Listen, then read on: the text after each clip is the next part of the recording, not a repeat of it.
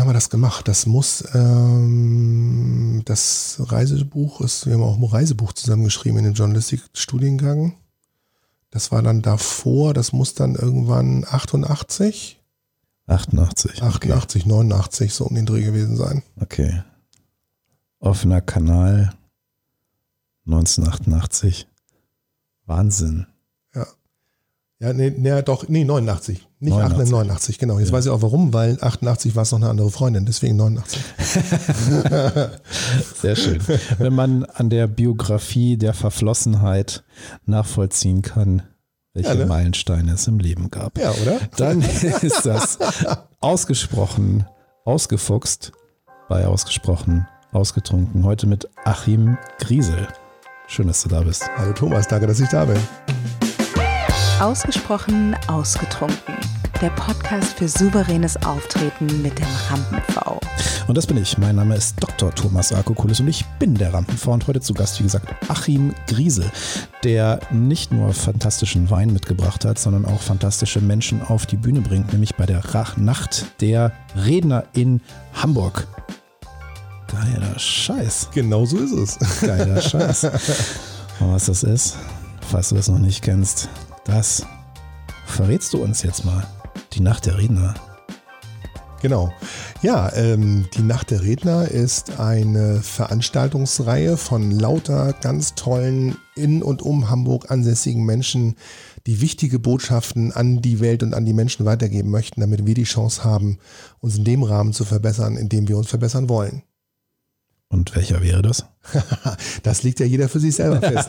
nichts, wir können nichts anderes machen als Angebote setzen. Das mache ich mit dieser Nacht der Redner. Und angefangen hat das eigentlich alles so als, als, was heißt eigentlich? Es hat angefangen als Herzensprojekt, dass ich das halt unbedingt machen möchte, weil ich glaube, dass das einfach ganz wichtig ist, den Menschen zu zeigen, dass es mehr gibt als das, was die Schule uns beibringt, mehr gibt als das, was das Fernsehen uns spiegelt, wie die Welt zu sein hat oder wie uns die Gesellschaft uns spiegelt, wie die Welt oder wie wir zu sein haben, sondern dass wir die Möglichkeit haben, uns immer dafür zu entscheiden, mehr haben zu wollen, nicht an Besitz, sondern an Persönlichkeit, an Wissen, an äh, Selbstbewusstsein, Selbststärke, also mh, den, das eigene Leben selbst in der Hand haben und mich uns nicht den Schicksal ergeben müssen, wenn wir es nicht wollen.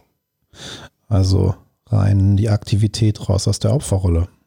Genau, richtig. Also ähm, ich, ist auch so mein Lieblingshashtag, den ich so in den sozialen Medien benutze, ist äh, Solution not Victim. Mhm. Ne? Also sei selbst die Lösung, such dir das. Das heißt ja nicht, dass jeder irgendwie ein Held sein muss oder jeder irgendwie, keine Ahnung, welche tollen Inhalte oder sonst was irgendwie produzieren muss, sondern einfach nur entscheide dich für das, was dich glücklich macht und zwar bewusst und nicht, weil dich da irgendeiner reintreibt oder weil einer sagt, du hast keine andere Wahl, weil du irgendwas nicht kannst oder so. Ja, dazu fällt mir eine lustige Anekdote ein. Und zwar hat mir das mal eine Freundin erzählt, die kannte den Sohn eines bekannten Glasherstellers aus Deutschland.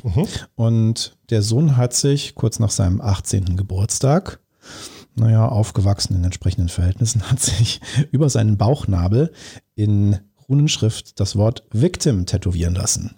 Okay. Richtig. Da fragst du dich auch nach dem Lebenskonzept. Ja. Vor allem bei den Möglichkeiten, wo dir die ganze Welt offen steht, Ja. so eine Entscheidung zu treffen. Nun ja, Tattoos, die man eines Tages vielleicht bereut. Davon gibt es ja ein paar mehr, glaube ich. ja, ja. Mal so ein schönes Bild gesehen.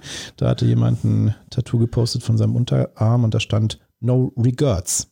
Ja, auch schön. Auch ja, ja, Ja. blöd, wenn der Tätowierer nicht schreiben kann. Ja.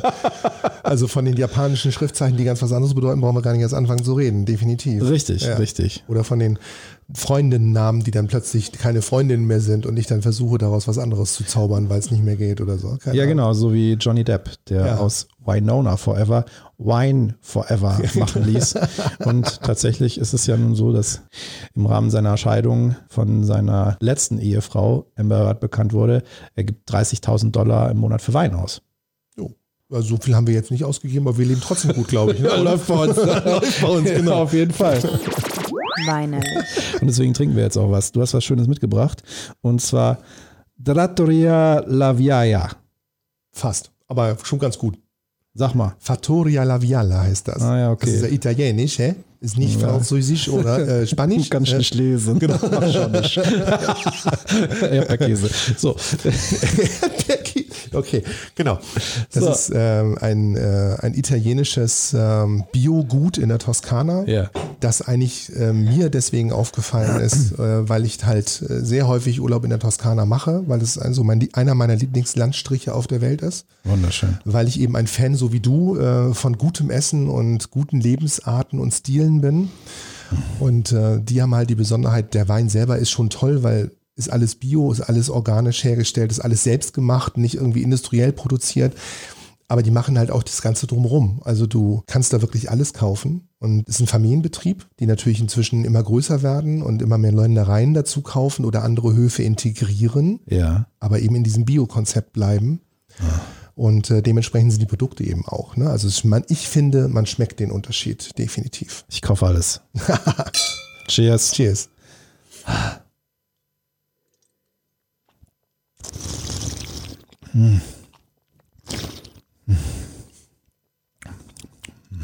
Sehr gut. So Ja. muss er sein. Ja. Ist jetzt ein bisschen wärmer als vorhin. Wir haben vorhin ja. schon ein Video aufgezeichnet. Ja. Und so im Verlauf des Abends der Aufzeichnung nimmt der Wein dann immer mehr so die Studiotemperatur an. Wobei ich das auch immer ganz spannend finde.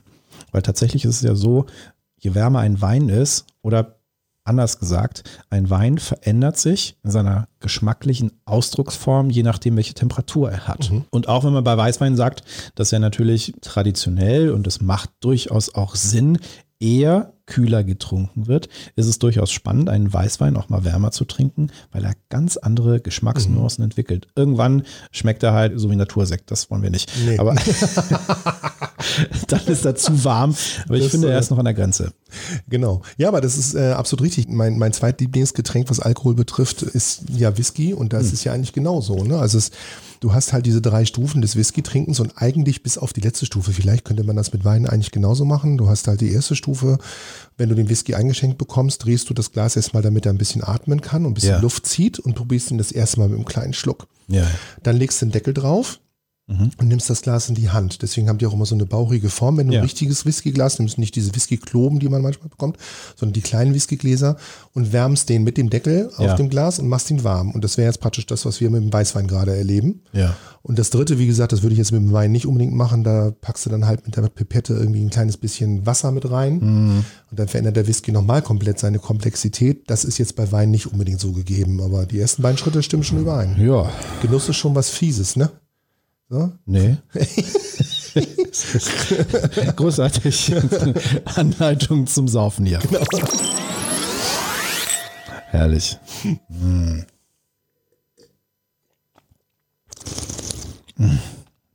Ich finde den schön. Ich mag den. Das freut mich.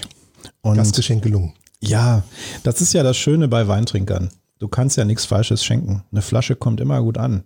Also ein Freund von mir, der handelt mit Wein und trotzdem, ich schenke dem zum Geburtstag eine Flasche Wein. Der freut sich immer. Das passt einfach. Ja. ja, du machst ja halt auch Gedanken, ne? Also du kaufst ja nicht irgendwas, sondern du kriegst schon mal so ein bisschen. Ja. Muss ja nicht der teuerste sein, sondern es muss ein guter Wein sein. Guter Wein muss nicht teuer sein. Ne? Nee. Und es muss erstens nicht teuer sein und zweitens auch nicht irgendwas, was wahnsinnig fancy ist.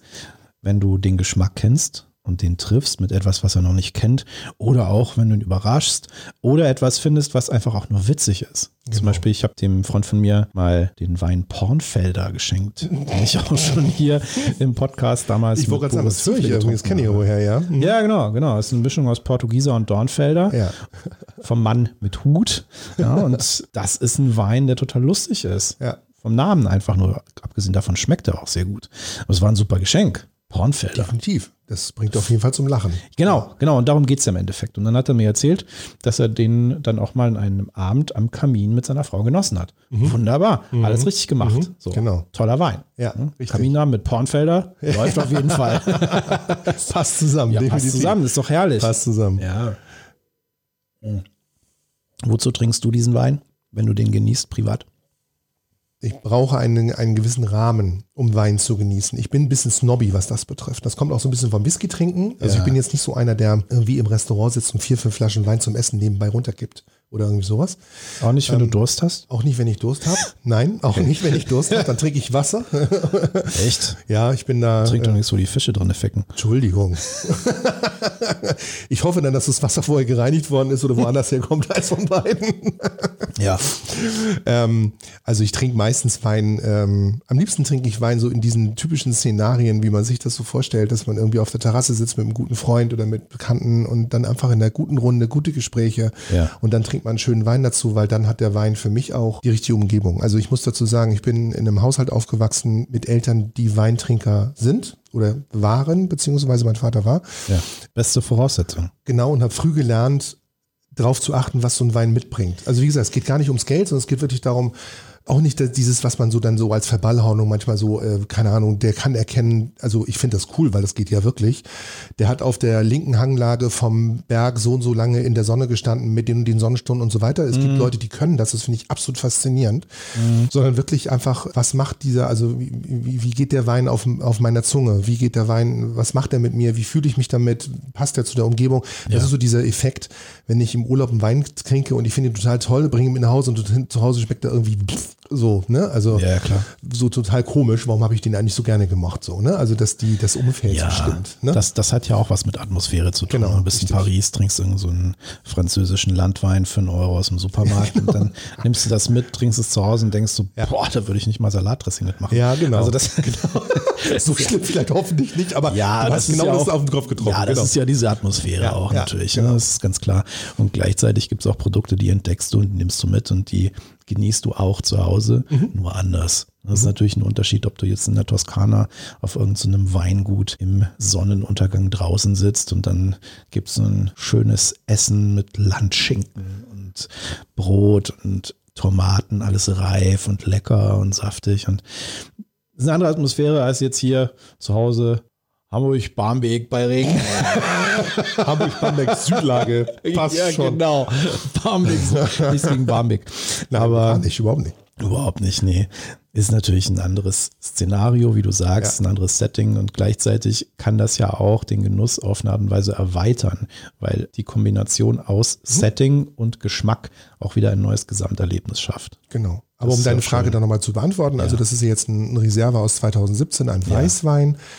Der schreit natürlich nach Fisch, der schreit nach Ja. Gemüse, der, Ja, nach ja. gutem Gemüse. Reife dann, Zucchini. äh, Genau, reife Zucchini, Geil. gute Tomaten, ne, also die genau. auch wirklich Geschmack mitbringen, nicht so Wassertomaten, wie man sie gerne mal im Supermarkt bekommt, sondern richtig gute klar. Tomaten. Dazu würde ich den trinken. Also da jetzt Genau. so, gerade wenn es warm ist. Ähm, ich habe jetzt neulich wieder was gelernt, so durch Zufall. Die polnischen Mitbürger werden mir das danken wahrscheinlich. Es gibt, habe ich gelernt, es gibt eine rote Beet, kalte rote Beetesuppe im Norden von Polen, die in warm, an warmen Tagen dort serviert wird. Mhm. Mit Sahne und die weiteren Zutaten. Also ist nicht viel drin. Rote Ja, Beete, Sahne ja. und noch zwei, drei andere Zutaten habe ich vergessen. Ja. Und dann gibt man, es hat auch einen Namen, auch den habe ich vergessen, weil ich kein Polnisch kann. Aber dazu gibt es dann warme Kartoffeln. Das Ja. heißt, du nimmst dann immer eine warme Kartoffel oder einen Happen von der warmen Kartoffel, Ja, legst ja. den Mund und dann tust du die Suppe, die kalte Suppe oben drauf. Ja. Und dazu könnte ich mir so einen Wein, auch wenn es jetzt nicht polnisch ist, aber dazu könnte ich mir so einen Wein halt auch gut vorstellen. Das ist dann Fusion-Küche. Fusion, genau. okay, welcher Spitzenkoch haut uns jetzt gerade aus der Hafen? Ich weiß es nicht genau. Ja, ja, das ist dann die EU-Küche Ja. oder so. Keine Ahnung. Naja, klar. Das ist ja auch das Spannende, eben sowas zu kombinieren. Also jetzt nicht halt einfach mal so platt. Das funktioniert auch. Also wenn du auf Nummer sicher gehen willst, dann sagst du, naja, ich habe jetzt hier einen toskanischen Wein und dann mache ich auch die entsprechenden Produkte dazu. Das funktioniert. Das Spannende ist ja dann, eine Verbindung zu schaffen, die auf den ersten Blick vielleicht nicht naheliegend ist, gleichzeitig wunderbar funktioniert. Also zum Beispiel, das ist ja jetzt mittlerweile auch schon mainstreamig geworden, Riesling zu asiatischem Essen. Ja. Also das ist ja jetzt etwas, was einfach gut funktioniert und Ja. Man, man sieht es ja auch, also gerade die Chinesen importieren ja Riesling wie bekloppt Mhm. und kaufen da alles an Beständen auf, was sie kriegen können, weil das einfach so gut kombinierbar ist, weil das Mhm. so gut schmeckt. Und das ist jetzt mittlerweile eben schon etwas, was angekommen ist und da gibt es noch viele, viele weitere Geschmackskombinationen, die man austesten kann und mit denen man sich kulinarisch ausleben kann und ein endloses Entdeckungsfeld schaffen kann. Das ist ja auch großartig. Das macht ja auch total Spaß. Dekantiert. Und wo wir jetzt so schön am Sprechen über Wein sind und in die Tiefe gehen, möchte ich auch zu deiner Person in die Tiefe gehen. Ich meine, du hast mit der Nacht der Redner ein Format erschaffen, wo du Menschen auf die Bühne bringst, die souverän auftreten. Das ist ja auch ein Thema, abgesehen von Kulinarik und Wein, was in diesem Podcast eine Relevanz hat, ja. souveränes Auftreten. Und du hast ein Format geschaffen, wo du Menschen auf die Bühne bringst, die das tun und ihre Mission, ihre Vision, ihre Message verbreiten, also das, was sie antreibt und das, was sie anderen Menschen gerne mitgeben möchten. Das ist ja quasi so, dass du so eine Meta-Person des souveränen Auftretens bist, oder? Wow, okay, also erstmal vielen Dank für die Blumen. Das hatte ich mal ähm, mit einer guten Freundin, die jetzt auch demnächst bei dir ist, der Alexander Kampmeier, der hat mir auch gesagt, so, ich habe so gemeint, ja, eigentlich sehe ich mich ja gar nicht so als Mastermind von irgendwelchen anderen klugen Menschen. Das sagt sowieso nicht. Du machst auch genau das. Da sage ich, okay, wenn du das sagst, wird irgendwas dran sein. Ich sehe mich als Verwirklichung oder als Verwirklicher eines Herzensprojektes. Mir mhm. ist es einfach wichtig, diese Nacht der Redner war mir einfach wichtig. Es war eine, eine Idee, die mir halt gekommen ist, weil mir einfach wichtig ist, den Menschen zu zeigen, wie ich vorhin schon gesagt habe, dass es eben mehr gibt als das, was das System uns vorgibt, was die Bildungssystematik uns vorgibt und so weiter. Und am besten zitiere ich eigentlich das, was ich meinen Rednern sage, wenn die mich gefragt haben, was soll ich denn eigentlich auf die Bühne bringen? Als die erste Serie jetzt dieses Jahr stattfinden sollte, zwei Abende von fünf haben stattgefunden, dann kam Corona, habe ich mir überlegt, welcher Redner passt zu welchem anderen Redner, welche Keynote passt zu welcher Keynote, also die Themen, wie passen die zusammen. Und irgendwann habe ich das einfach die sich selbst überlassen, dass die Abende sich selbst zusammenstellen, weil ich den Rednern dann auch Folgendes gesagt habe. Mich, ganz viele haben mich gefragt, ich habe mehrere Themen, worüber möchtest du denn, dass ich rede? Und ich habe dann einfach gesagt, ich weiß nicht, ob du, ich krieg den Namen jetzt gerade nicht hin, ich weiß nur, wie es heißt. Es gibt in Amerika eine Veranstaltungsserie an den Unis, die heißt The Last Lecture. Die ist entstanden durch einen Professor, das kann man auch bei YouTube finden. Ich, wie gesagt, mir fällt der Name gerade nicht ein dem Krebs diagnostiziert wurde, der nur noch drei Monate zu leben hatte und sich hingestellt hat und seine Last Lecture in der Uni gegeben hat und dieser Last Lecture über, über eine Stunde den Studenten das mitgegeben hat, was er von sich glaubt oder für sich geglaubt hat, was das Wichtigste am Leben ist. Das hat mich unfassbar inspiriert. Das höre ich mir jetzt auch immer noch an. Trotzdem bin ich so vergesslich, dass ich den Namen des Professors nicht weiß.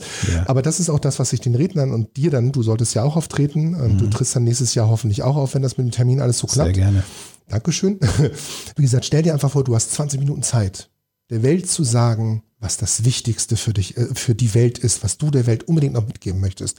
Und das möchte ich, dass du das auf die Bühne bringst mit der höchstmöglichen Emotion, die dir zur Verfügung steht. Kein Profi-Vortrag mit Bild und mit Tralala und Rumsibums und Show und keine Ahnung was, sondern wirklich du als Mensch da vorne, was ist die Message, die du unbedingt noch in die Welt bringen möchtest, bevor du den Löffel abgibst, so nach dem Motto. 20 Minuten hast du Zeit, go. Und was dabei rausgekommen ist bei den ersten beiden Nächten, was dann auch als Thema mir übermittelt wurde für die nächsten Nächte, so wie du ja auch das getan hast, mhm. fand ich so faszinierend, dass ich mir überlegt habe, irgendwas war an der Idee wirklich richtig, weil es auch sich jetzt verselbstständigt hat. Es sind immer mehr Menschen durch das Netzwerk auf mich zugekommen und gesagt, ich möchte Teil davon sein. Ich möchte, bin einfach dabei, weil ich die Idee toll finde. Ja. Das ist genau das, was ich erreichen wollte. Ne, also, dass Menschen sich hinstellen und sagen, ja, das müsst ihr unbedingt wissen. Ihr müsst wissen, dass es das auch noch gibt. Ihr müsst wissen, dass wir uns so dahin weiterentwickeln können, wenn ihr das wollt. Bewusste Entscheidung. Das muss ja nicht jeder tun. Ne? Ja. Okay, jetzt hast du dieses Thema aufgemacht, Last Lecture. Und jetzt interessiert mich natürlich, wenn du jetzt deine Last Lecture mhm. geben könntest, was würdest du erzählen? Was würdest du deinem Publikum mitgeben? Es kommt immer darauf an, wie viel Zeit ich habe. Wenn ich jetzt die 20 Minuten ansetze, also wie gesagt, diese Last Lecture ging eigentlich über eine Stunde, weil es wirklich wie eine Vorlesung war. Wenn ich jetzt die 20 Minuten ansetze, die ich meinen Rednern auch gebe, dann wäre mein Hauptthema, finde raus, warum du auf der Welt bist, sprich, was ist das, was dich erfüllt? Nicht, was jemand anderen erfüllt, sondern was dich erfüllt, weil nur wenn du dich selbst erfüllen kannst, dann kannst du auch anderen Menschen wirklich ganz, ganz viel zurückgeben.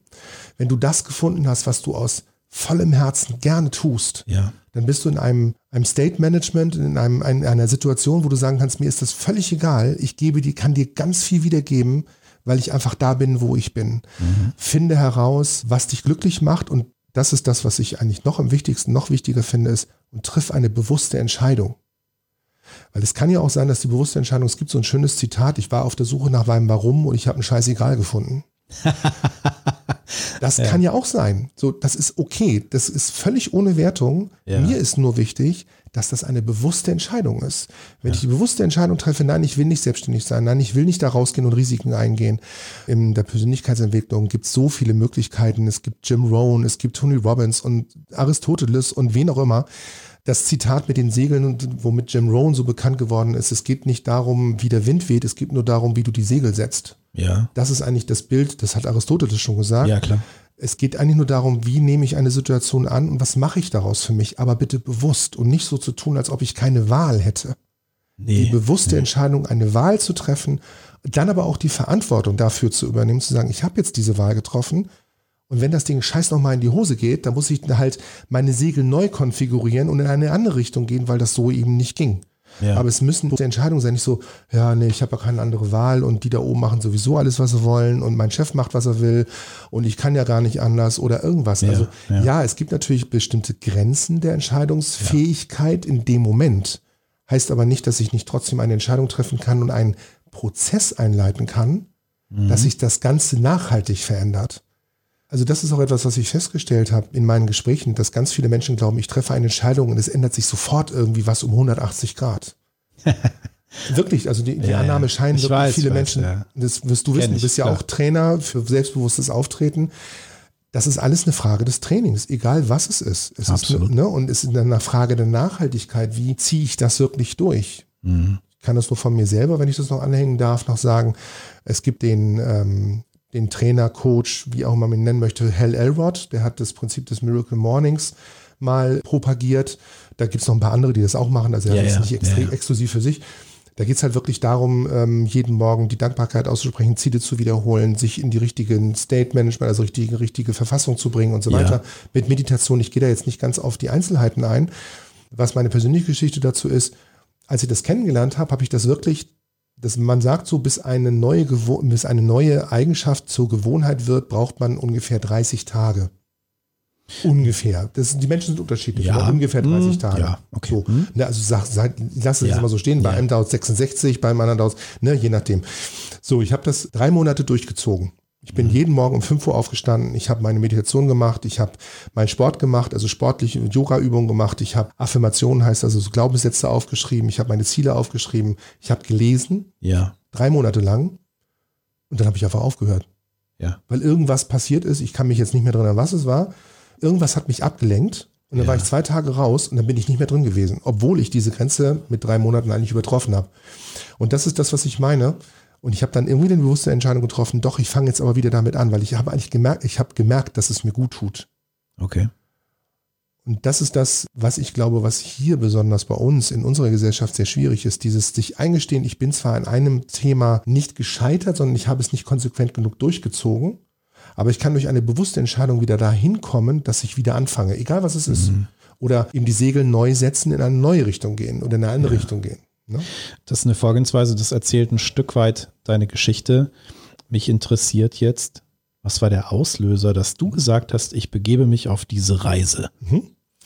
Der Auslöser war ein Speaker-Kollege, will ich nicht nennen, weil ich kein Speaker bin, aber war eben der Tobi, Tobias Beck. Mhm. Ähm, ich bin ja im Network Marketing tätig und wir hatten den Tobias Beck bei uns. Im Network Marketing beschäftigt man sich automatisch mit Persönlichkeitsentwicklung weil man eben sich weiterentwickeln möchte, weil man auch Menschen führen möchte zu einem bestimmten Ziel hin. Und das Wesen von einem guten Network Marketing ist eben, dass man eigentlich erst dann Erfolg hat, wenn man andere Menschen erfolgreich macht. Also musst du dich mit Persönlichkeitsentwicklung beschäftigen, damit du weißt, wie muss ich sein, damit der andere, damit ich den anderen so unterstützen kann, damit er auch Erfolg haben kann. Ähm, also wie kann ich ihm die Richtung zeigen? Und da hatten wir eben den Tobias Beck an einem Abend mal als Vortragsredner bei uns. Und er hat viele, viele tolle Sachen gesagt, war ein sehr persönlicher Vortrag an dem Abend. Ein Satz ist bei mir hängen geblieben, das war in Köln, hat die Veranstaltung stattgefunden. Er hat gesagt, in einer Gesellschaft, in der Alkohol weniger kostet als gesunde Lebensmittel, ist irgendwas falsch. Da müssen wir was ändern. Ja. Und das schaffe ich nicht alleine. Ja. So. Und diesen Gedanken habe ich praktisch von der Autofahrt in der Nacht von Köln nach Hause viereinhalb Stunden immer wieder so für mich gewälzt und habe dann, als ich in Hamburg angekommen war, habe ich gesagt, du beschäftigst dich sowieso die ganze Zeit damit, aber du hast es noch nicht so richtig, du lebst es noch nicht so richtig. Das war dieser Punkt mit Hell Error, was ja, ich gerade ja, erzählt ja, habe. Ne? Du bringst noch nicht den Mehrwert für andere, hast aber eigentlich richtig, mhm. wirklich Lust, das zu tun. Und habe dann eben ein paar Leute angesprochen, die ich kenne aus dem Bereich. Und habe dann in kürzester Zeit unfassbar viele positive Rückmeldungen bekommen, mhm. äh, sodass ich gesagt habe, hey, wenn ich das so einfach mal, wenn ich das so formulieren darf, einfach mal un ins Universum rausschreie und es kommt in der Massivität zurück auf mich, muss in dieser Idee irgendwas Gutes gewesen sein. Und daraus ist das Ganze entstanden. Apropos Alkohol. Nachgeschenkt. Da ist noch was in der Flasche, das müssen wir jetzt noch leer machen. Das stimmt. Das geht ja so nicht. Nee, das geht nicht. Das, Das- wird doch langsam trocken hier und warm in deiner Bude. So, komm. So, wer kriegt die Neige? Der Gastgeber. Sehr gut. Ja, ich natürlich schenke Da immer sieht man sofort, dass jemand Erfahrung hat. Ja. Zum Wohl. Zum Wohl. Gott, ist das schön hier. Lauschige Atmosphäre, gedämmtes, indirektes Licht, Weinchen. Genau. So soll es sein. Ja, man sagt ja auch, wenn nichts wird, wird, wird. Genau. Und wenn das, nicht werden, wenn das auch nichts wird, wird es Versicherung oder wie war das nochmal? Genau. Nee, wer gar nichts wird, wird Bahnhofswirt. Oder das. Das geht immer. Das geht immer. So, so eine schöne Bierkneipe am Bahnhof. Ja, jetzt sind es ja, ja die Zigaretten und äh, Zeitungsläden, die ein paar Franzbrötchen nebenbei verkaufen, ne? Von der Ja, deutschen der jetzt DB-Shop. nicht mehr. Doch, jetzt wieder. Jungfernstieg hier in Hamburg hat wieder offen. Ja, gut. Neu Ja, gebaut ja. und wieder offen. Ja, gut. Keiner kauft. Aber nicht Freitag zwischen 20 und Samstag 6 Uhr. Nicht wirklich. Das ist so traurig. Ja. Als ob man damit irgendwas bewirken könnte. Aber wir wollen ja hier nicht über Politik und Sozialpolitik sprechen, sondern über Souveränität. Genau. Vor allem auch souveräne Entwicklung, weil das ist die Basis für ein souveränes Auftreten. Und das ist etwas, was ich so häufig in den Gesprächen am Anfang mit meinen Coaching-Klienten feststelle. Die kommen hierher und stellen dann die Fragen, wie kann ich das und das Ziel erreichen? Und ihre Vorstellung ist in vielen Fällen so, dass es darum geht, ein, zwei Techniken zu lernen. Und dann stellen sie sich vorne hin und dann läuft die Kiste. Und der Erkenntnismoment, dass es eben nicht so ist, sondern dass der Weg dahin eigentlich bedeutet, an sich selbst, an seiner Persönlichkeit zu arbeiten und dann über diese Arbeit eine neue Ebene zu erreichen. Und das meine ich jetzt gar nicht irgendwie esoterisch oder in irgendeiner Weise nach Batikklamotten riechend, sondern meine ich wirklich in einem ganz, ja, auch Stück weit wissenschaftlichen Sinne, dass man nach etablierten wissenschaftlichen Methoden an sich arbeitet, um sich dahingehend zu entwickeln, dass man die Verantwortung, die Kraft, die Macht auch, die damit einhergeht, die man dann ein Stück weit freischaltet, wenn man so nennen will, dass man die dann auch wirklich nutzen und verantwortungsvoll tragen kann. Ein Vergleich, den ich immer wieder bringe, du kannst nicht ins Fitnessstudio gehen und sagen, so hier, lieber Personal Trainer, jetzt machen wir mal einen Trainingsplan und dann erwarten, dass du dann rausgehst hinterher und dann plötzlich aussiehst, als hättest du drei Jahre lang trainiert, sondern es geht nur, dass du drei Jahre lang trainierst und dann diesen Weg gehst und dann dahin kommst, um deinen Körper entsprechend zu formen. So formst du auch deinen Geist. Und das ist eben dieser Prozess und ein Prozess, der, wie ich finde, sehr schön durch deine Veranstaltung auch begünstigt wird. Und gleichzeitig drängt sich mir die Frage auf, ich finde schon, dass du eine Form von Speaker bist. Mhm. Du als Speaker, was ist denn deine Kernbotschaft? Was hast du denn zu sagen?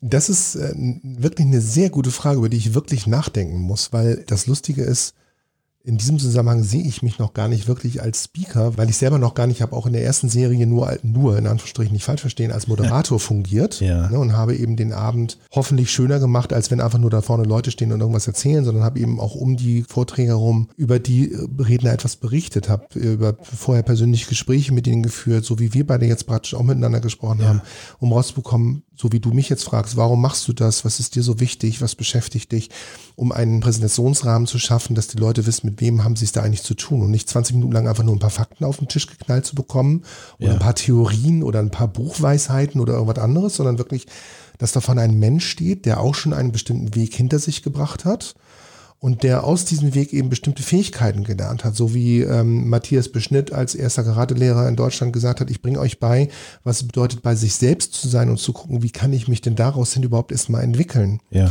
Oder wie ein Tietje Mierendorf, der an deinem Abend aufgetreten wäre, als du hättest auftreten sollen, der sagt, wie du gerade sagst, es geht nicht darum, möglichst schnell ein Ziel zu erreichen ohne viel Arbeit. Das geht sowieso nicht. Ein Ziel erreichen ohne Arbeit funktioniert niemals. niemals. Das ist so wie Network Marketing, wo Leute sagen, du kannst bei mir ganz viel Geld verdienen, musst aber fast nichts dafür tun. Das ist totaler Unsinn. Du musst immer arbeiten. du musst immer arbeiten, wenn du Geld verdienen möchtest. Das ist einfach so. Ist nur die Frage, wie effektiv arbeitest du und wie nachhaltig arbeitest du. Ne? Und ähm, bei Teti ist der, der Vertrag mit Fett vorm Kopf geht genau darum. Da meinte in unserem persönlichen Gespräch, die Anmoderation konnte ich ja nun leider nicht machen, weil der Tag oder die Abend nicht stattgefunden hat sagte er, wenn ich Geld verdienen hätte wollen, dann hätte ich ein Buch geschrieben, nehme ab, nehme 40 Kilo ab in drei Wochen oder irgendwie sowas. Ne? Mhm. Ne? Er wollte den Menschen aber ganz klar und deutlich, so wie du das eben gerade schön formuliert hast, beibringen, das ist ein harter Weg, nicht nur dahin zu kommen, sondern auch da zu bleiben. Das hat was mit Arbeit zu tun. Jetzt in meinem Online-Kurs, wie du innerhalb von vier Wochen zu einem zehnstelligen Monatseinkommen kommst, bla bla bla, bla. kauf dir ein Buch genau dieser Quatsch. Ne? Da war der Guru, genau. ja, genau. Ja, ja, genau. Das ist so das, das Übliche, was man halt so in diesen Anzeigen dann ausgespielt bekommt, die du sicherlich auch bekommst über Instagram und die du da draußen wahrscheinlich auch kennst auf Social Media dann bekommst du solche Videos zu sehen, wie dann jemand vor einem dicken Auto posiert, was in vielen Fällen, wenn man so hinter die Kulissen blickt, noch nicht mal das Eigentum der Person ist, die davor steht, sondern was vielleicht geliehen ist und einfach nur als Kulisse dient einer Message, die jemand vielleicht noch nicht selbst verwirklicht hat. Also jemand, der noch nicht selber dieses Level erreicht hat, wie soll er das jemand anderem beibringen? ist lustig, weil in dem Kontext kleine Anekdote. Ich wurde in letzter Zeit immer wieder auf Instagram von irgendwelchen Unternehmen angefragt, ob ich nicht deren Produkt mal präsentieren möchte. So, Influencer-Marketing. Mhm. Und das waren Produkte, die sich hauptsächlich um Sporternährung drehen. Mhm. Und ich denke mir so, habt ihr euch mal meinen Kanal angeguckt? Also ich sehe jetzt nun mal nicht aus wie ein Unterwäschemodel. Und in fast jedem meiner Videos sieht man mich mit Wein. ob das irgendwie so real ist, wenn ich jetzt solche also, Ernährungsprodukte präsentiere. Hm. Bei Bier hätte ich gesagt, würde es doch passen. Einarmiges Reis in der Halbliterklasse. Ne? Also das wird noch funktionieren. Bei Wein einen halben Liter weg, das ist jetzt wirklich schon, also das wird schon gefährlich, muss ich ganz ehrlich sagen. Was? Auf den Zug meine ich. Nicht hintereinander weg. Ach so. Ne? Ja, ja, genau. Ähm, ja, also das, das Spannende, wenn, wenn man sich erstmal in so eine Welt begibt, die man vorher überhaupt nicht kannte. Ich habe sowas ja noch nie gemacht. Also ja. ich habe noch nie eine Nacht der Redner organisiert. Ich habe noch nie so eine Veranstaltung organisiert. Macht nichts. Ähm, eben, War genau. Schön. Aber wenn man, Dankeschön. Ja. Aber wenn man eben sowas macht, dann begegnet man halt ja natürlich automatisch Menschen, mit denen man sonst nie in Kontakt gekommen wäre. Ja. Und lernt Sichtweisen kennen, die man sonst nie kennengelernt hätte. Ob man die jetzt übernimmt, ob man die gut findet, ob man damit was anfangen kann, ist ja erstmal komplett zweitrangig. Wichtig ist der Weg, dass man sieht, okay, es gibt eben mehr als das, was mein Gesichtsfeld mir bisher zur Verfügung gestellt hat. Und dazu gehört natürlich auch, und das war das, was ich vorhin meinte mit diesen 20 Minuten, weil das ist ja auch wirklich die Zeit, die die Redner pro Abend zur Verfügung haben. Ja. Also kurz zum Format habe ich vorhin vergessen. Es sollen, wenn denn Corona es zulässt, fünf Abende, A4 Redner, jeweils 20 Minuten, ähm, mit verschiedenen Inhalten, verschiedenen Keynotes nennt man das dann, ja. wo sich eben jeder das Angebot aussuchen kann, was ihn wirklich anspricht und dann an dem Abend auch kommen kann. Das Wichtigste für mich ist dabei dann wirklich diese Authentizität. Ne, so wie du jetzt auch mit den Werbeanzeigen eben meintest, mit dem übertriebenen Darstellen. Wenn das Auto ihm wirklich gehört und wenn er hart dafür gearbeitet hat, das dort auch zu haben, ist alles in Ordnung. Ja. Dann kann er auch davor posieren und kann stolz sein. Das ist ja auch so ein Ding, dass wir in Deutschland Schwierigkeiten, nenne ich es mal diplomatisch, Schwierigkeiten damit haben, dass Menschen stolz auf Erfolg sind. Absolut. Ja? Das ist mal Neid. diplomatisch, genau, das ist mal diplomatisch formuliert. Das finde ich super. Wenn jemand Erfolg hat, soll er bitte den Leuten erzählen, wie er das gemacht hat, ja. damit andere Leute auch die Chance haben, sich zu überlegen, ob das der Weg ist, den sie als Erfolg bezeichnen, weil Erfolg ja. ist auch subjektiv. Absolut. Ne? Und aber eben die Authentizität ist so wichtig. Und wenn ein Redner auf der Bühne steht und was vom Bären erzählt und eigentlich nur bisher auf dem Wolf gewesen ist, dann merken die Menschen das sofort. Ja, so. Ja. Und da möchte ich dann noch sagen, es gibt aber für mich auch zwei Wege. Es gibt einmal, wenn du Coach sein möchtest oder wenn du, wenn du jemanden begleiten möchtest. Es mhm. gibt einmal den Weg zu sagen, ich habe es geschafft und ich zeige dir, wie du dahin kommst. Das mhm. ist definitiv authentisch. Ich weiß, welche Mittel ich mhm. habe gelernt und ich stelle dir zur Verfügung, du musst nicht dieselben Fehler machen wie ich.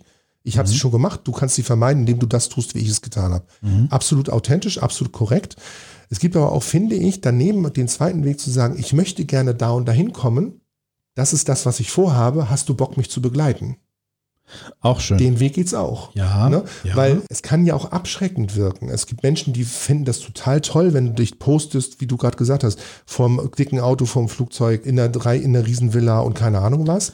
Ja, und sagst, klar. ich bin der größte, beste, tollste und keine Ahnung, ich habe den längsten, größten, keine Ahnung was. Elefantenpimmel. Elefantenpimmel, genau, in den ich hier gerade reinspreche, habe ich gelernt heute von dir, genau.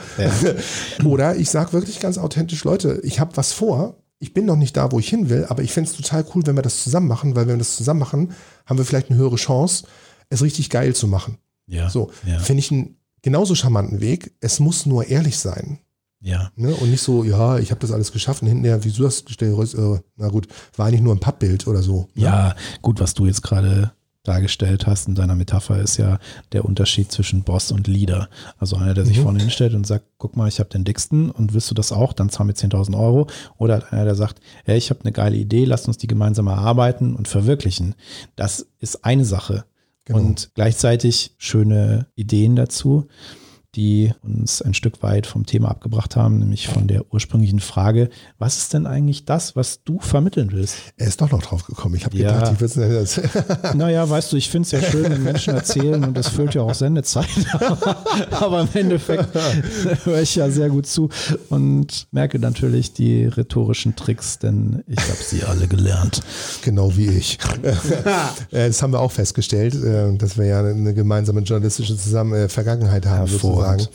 Es ist einfach. Ich möchte den Menschen mitgeben, dass sie lernen, dass es mehr gibt als das. Also, dass ich durch bewusste Entscheidungen wirklich auch etwas verändern kann.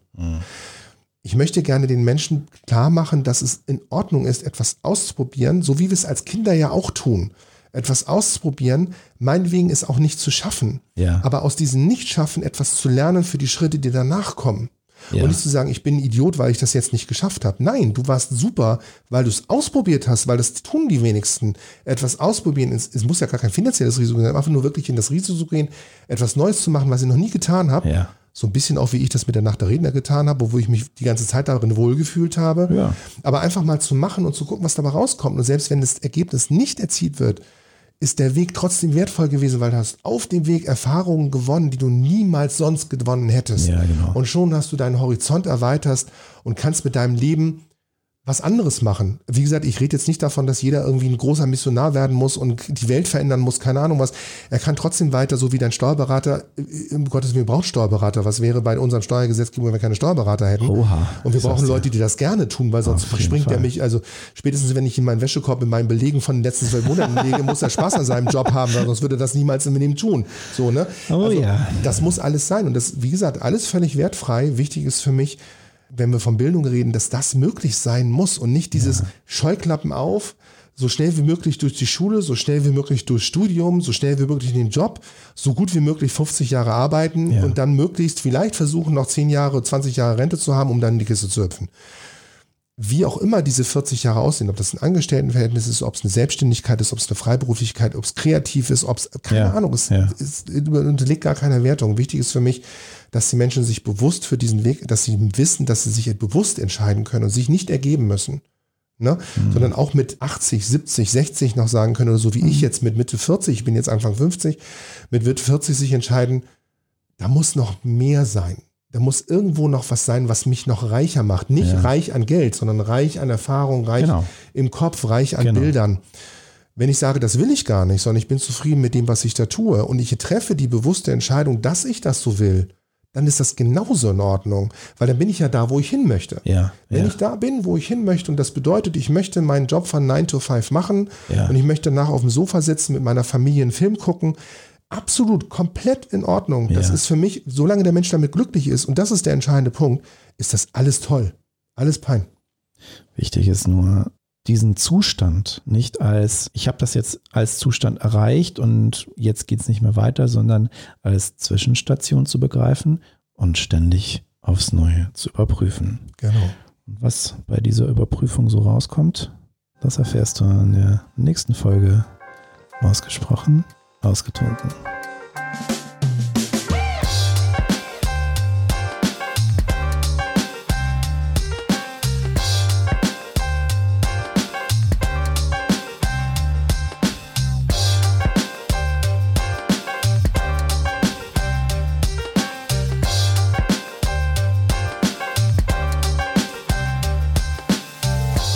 Es zu lange warten willst, dann schau zwischenzeitlich in die Show Notes. Da findest du mehr über das, was Achim Griesel macht, über die Nacht der Redner und auch über seine anderen Projekte.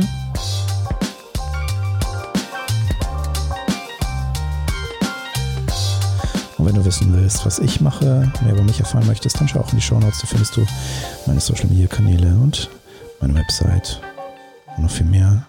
Das ergänzende Video und vielleicht sogar deine Mutter.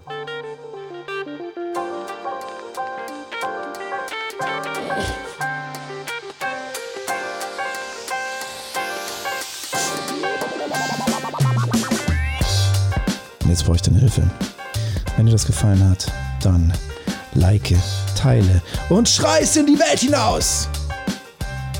Und vor allem, sag deiner Mutter Bescheid. Freut sich Achim. Geiler Macker.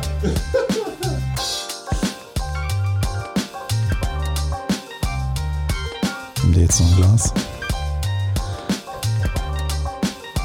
Schenk dir noch was ein.